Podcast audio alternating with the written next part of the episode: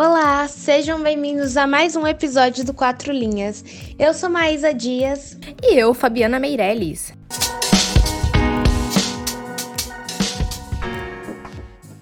É com muita emoção que estamos aqui para falar.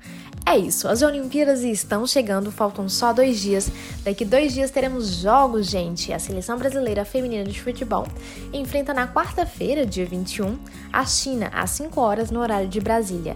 Já a seleção brasileira masculina fará sua estreia no dia seguinte, às 8h30, enfrentando a Alemanha. É isso mesmo, mas lembrando que a abertura oficial vai acontecer na sexta-feira, dia 23, às 8 horas da manhã, no horário de Brasília. E toda a cerimônia vai acontecer no Estádio Olímpico, que fica localizado em Tóquio, capital do Japão. E já a cerimônia de encerramento vai acontecer no dia 8 de agosto, também no mesmo local e às 8 horas da manhã no horário de Brasília, claro. E as expectativas são enormes. É um evento gigante que ocorre de 4 em 4 anos e traz muita visibilidade para o esporte. Temos a certeza que vai ser maravilhoso, não é, Fabi? Com certeza, Maísa. Esperamos que seja lindo para o cenário brasileiro também, recheado de medalhas na volta para casa. Amém, que assim seja. O grande desejo é superar os números de 2016, em que ficamos com 19 medalhas, sendo 7 ouro, 6 pratas e 6 bronzes. Sim, e para isso temos esperança de medalhas em alguns esportes, por exemplo, o futebol masculino, que foi campeão no Rio em 2016. E quem sabe um pódio para as nossas jogadoras também, hein? Apesar das outras seleções virem forte, a equipe de Pia tem evoluído.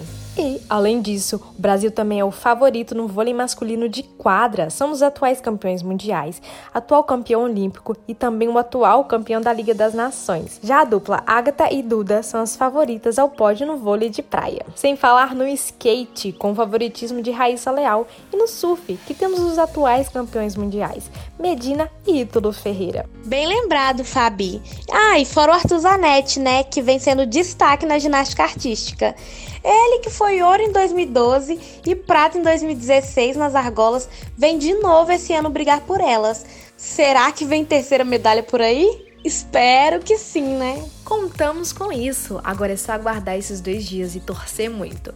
No total, serão 301 atletas que irão defender nosso país. Serão muitas possibilidades de pódio, né? É isso que esperamos. Então, bora acompanhar juntos as Olimpíadas. Já siga a gente por aqui e no TikTok também. É só pesquisar 4 ponto linhas. Até mais! Até amanhã, às 6 horas. Tchauzinho, galera!